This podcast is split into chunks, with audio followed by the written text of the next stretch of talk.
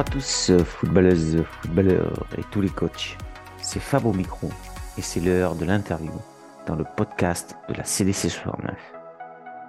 Aujourd'hui, j'accueille Anis Gaoua, qui est le coach U13 Label au Football Club Croix-Roussien.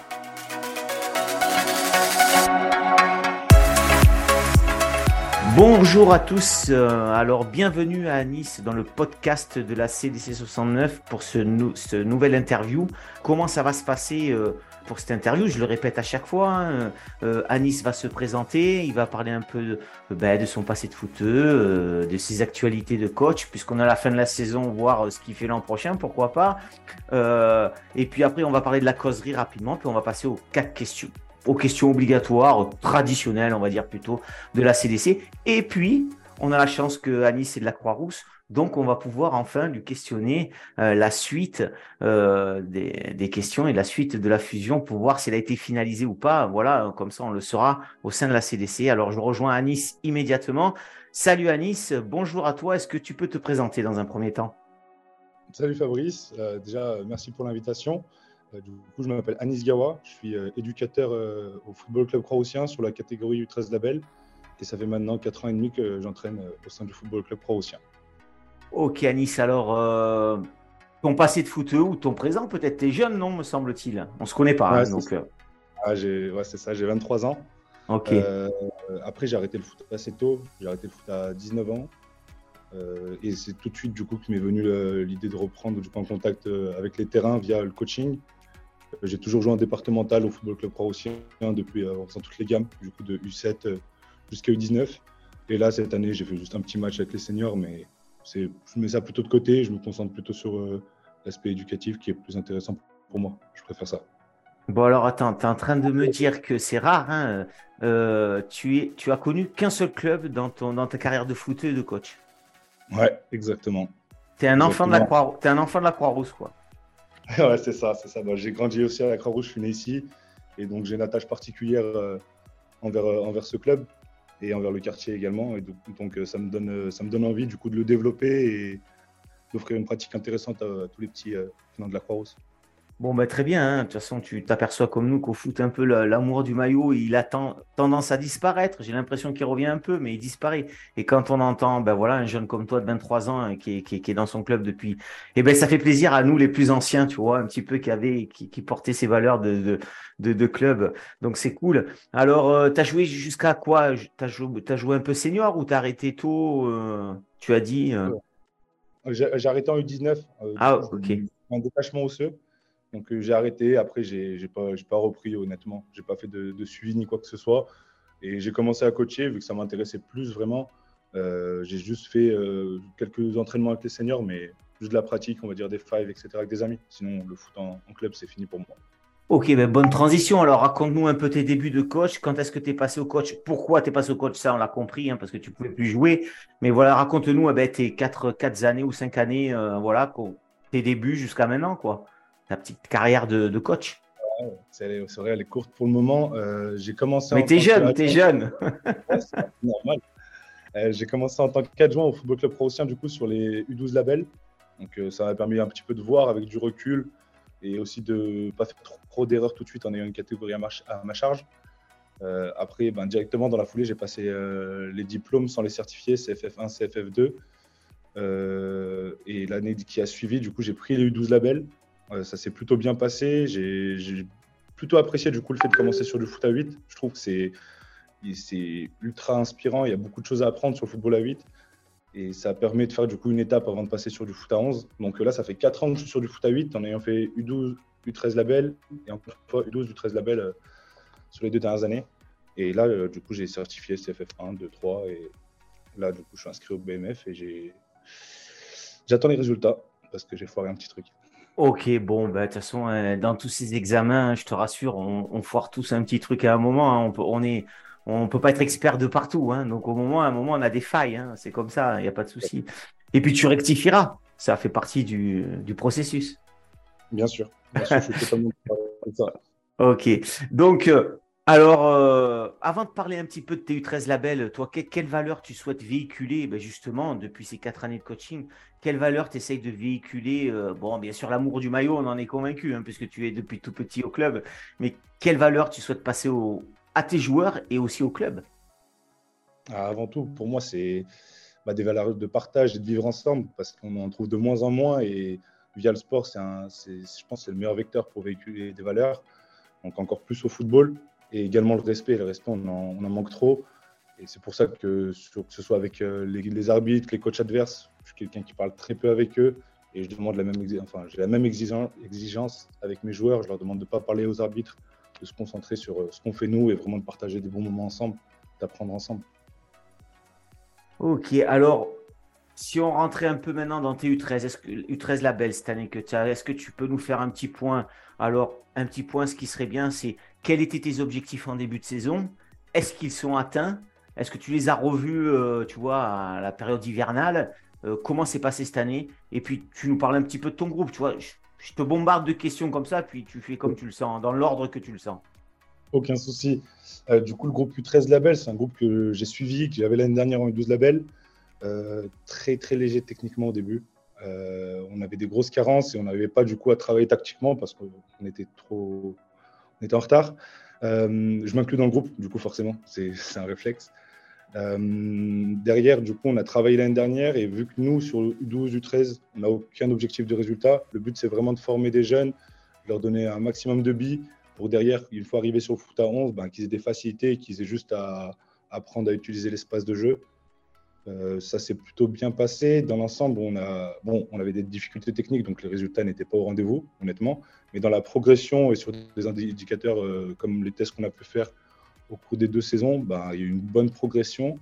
Et c'est sur les six derniers mois de l'année où, du coup, là, il y a un petit peu un changement de, cause, de causerie. Donc, euh, à six mois du passage en U14, là, maintenant, on a arrêté, du coup, avec dédramatiser la compète. vraiment, le jeu prime toujours avant l'enjeu mais on devait quand même apprendre à instaurer une culture de la gagne avant de passer en U14, U15, vu que forcément derrière c'est du foot compétition et il fallait apprendre à gagner.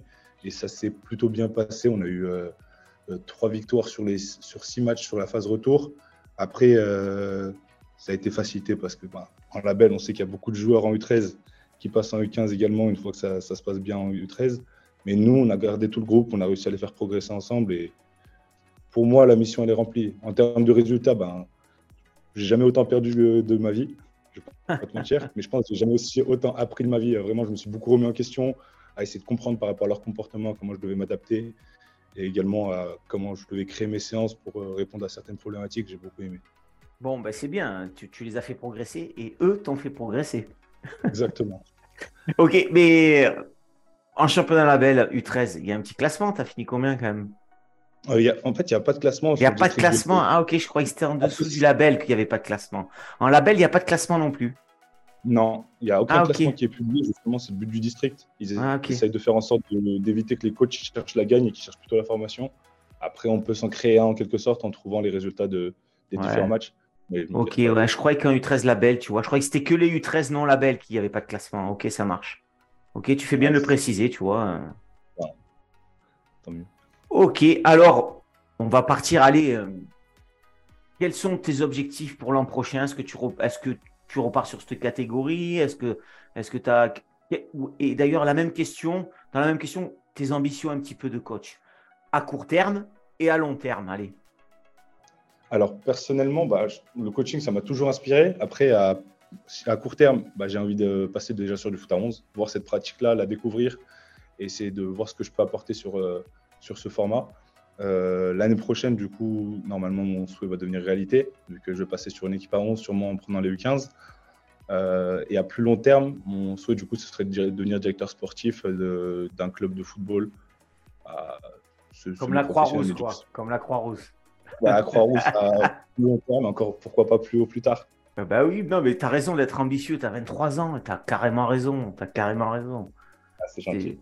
Et faire son, et faire son métier, le, foot, c'est le top. Hein. Voilà, moi je l'ai bien vu trop tard, donc euh, tu vois. Après, euh, en, parallèle, justement, j'ai également des cours. Je suis en master du coup management du sport. Ça me, ça me permet de voir aussi la partie commerciale euh, du football. Et c'est pour ça que je voudrais combiner les deux dans une structure pour, pour en faire mon métier, comme tu dis. Ouais, très bien. Alors, avant qu'on pose la petite question un peu sur la Croix-Rousse, où ça en est, les assemblées générales, je sais que tu me l'as dit en off, elles sont terminées, donc on va savoir un peu plus. J'aimerais qu'on parle de la causerie quand même, avant de partir dans, qu'on dérive un petit peu. Euh, la causerie du coach, alors comment elle s'est passée cette année, toi, avec les U13, cette causerie d'avant-match, hein, d'accord? Comment, comment elle se passe? Est-ce que tu as un adjoint? Comment, comment tu les prépares? Si tu les prépares euh, un peu avant, ou pas du tout, ou c'est comme ça, comme tu le sens? Voilà, je t'écoute. Euh, On t'écoute. Les causeries, quand même, elles sont souvent du coup préparées en avance. Après, elles dépendent vraiment de ce que je travaille la semaine. Euh, j'essaie de reprendre les, quelques axes de, travail qu'on a utilisés et de les remettre en place sur la causerie. Et derrière, c'est une causerie un peu participative. C'est quelque chose de différent. Je me suis, il y a beaucoup de coachs qui me posent des questions sur ça, mais je questionne beaucoup les joueurs en fait. J'attends des réponses de leur part en mettant du coup juste des, éléments sur le tableau et en questionnant sur tout le long de la causerie et en gardant une ou deux minutes à la fin pour, pour motiver plutôt et booster les joueurs. Et euh, ça permet à la fois du coup que les joueurs ils soient motivés et boostés avant d'aller sur le terrain, certes, mais que leur cerveau il soit déjà échauffé à répondre à des, à des problématiques de jeu. Euh, vu qu'on l'a fait pendant la causerie, on leur pose des questions euh, et s'ils trouvent la bonne réponse, c'est très bien. S'ils ne la trouvent pas, j'essaie de répondre à leurs questionnements. Comme ça, sur le terrain, ils sont prêts à agir. Après un peu plus de 10 mois d'existence et plus d'une quarantaine de podcasts et quelques live vidéos, la CD69 a pris son envol et monte en audience chaque jour.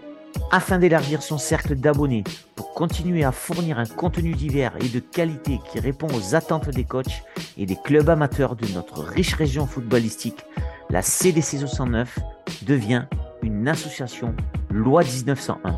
Pour adhérer, c'est très simple il suffit de vous rendre sur le site de la CDC 69, aller dans l'onglet Nous soutenir et choisir le pack que vous souhaitez. Merci à tous pour votre fidélité. Ok, c'est intéressant ce que tu dis là. C'est la première fois que j'entends, c'est pas mal. Euh, alors donc c'est des questions, par exemple, de tactique, de positionnement, c'est ça? Exactement. Sur ce qu'on a travaillé la semaine. Par exemple, c'est quoi le, comportement qu'on doit avoir à la récupération euh, si on est en zone haute et que l'équipe adverse n'est pas replacée? Et du coup, le, joueur en face doit me donner une réponse à cela. Ok, c'est hyper pédagogique. Hein. Franchement, c'est bien. Hyper intéressant ta causerie. J'ai une question de suite par rapport à ta causerie. C'est est-ce que tu n'as pas peur que ça soit trop long ta causerie après avec ces questions-réponses? Non, je fais toujours en sorte. Justement, je me donne les 7 minutes. Je me dis que j'ai, j'ai 5 minutes, j'ai 5 minutes où je peux commencer à présenter le contexte match, euh, partir sur le questionnement et conclure justement sur ce questionnement en répondant à leurs euh, interrogations. Et derrière, j'ai les deux minutes pour les booster et aller chercher plutôt de la motivation, etc. Donc, je me dis toujours 7 minutes. Et le fait que je travaille sans adjoint, bah, c'est assez simple, du coup, vu qu'on n'a pas de temps à se répartir. Mais c'est également quelque chose sur enfin, une chose sur laquelle je dois travailler l'année prochaine, vu, que j'aurai sûrement un adjoint et qu'on se répartisse le temps un peu mieux. Et pareil, c'est en fonction du public. Je pense que sur des U13, ça peut coller. Mais être questionnant sur des seniors, des U18, des U20, bah, je ne sais pas si ça peut matcher. Tout dépend du groupe. Moi, je trouve qu'avec ce groupe, ça a plutôt bien marché. Moi, j'ai juste un petit conseil, je me permets. Je pense qu'en U14, si tu as les U14, ça marchera encore. Parce que les U14, il y a un truc chez les U14, c'est que c'est très, très scolaire. Ça écoute, ça écoute énormément. Donc, ça peut être très bien ce que tu fais là, justement, en les questionnant. Euh, ça les sort un peu de leur confort. Et parce qu'en fait, être scolaire, c'est bien, mais au foot, euh, on veut un peu de créativité, tu es d'accord? Et en étant scolaire, on a un peu moins de créativité. Donc ça sera super si tu le fais sur les 14, j'en suis convaincu, moi. Eh ben, j'essaierai en tout cas, de mettre son application.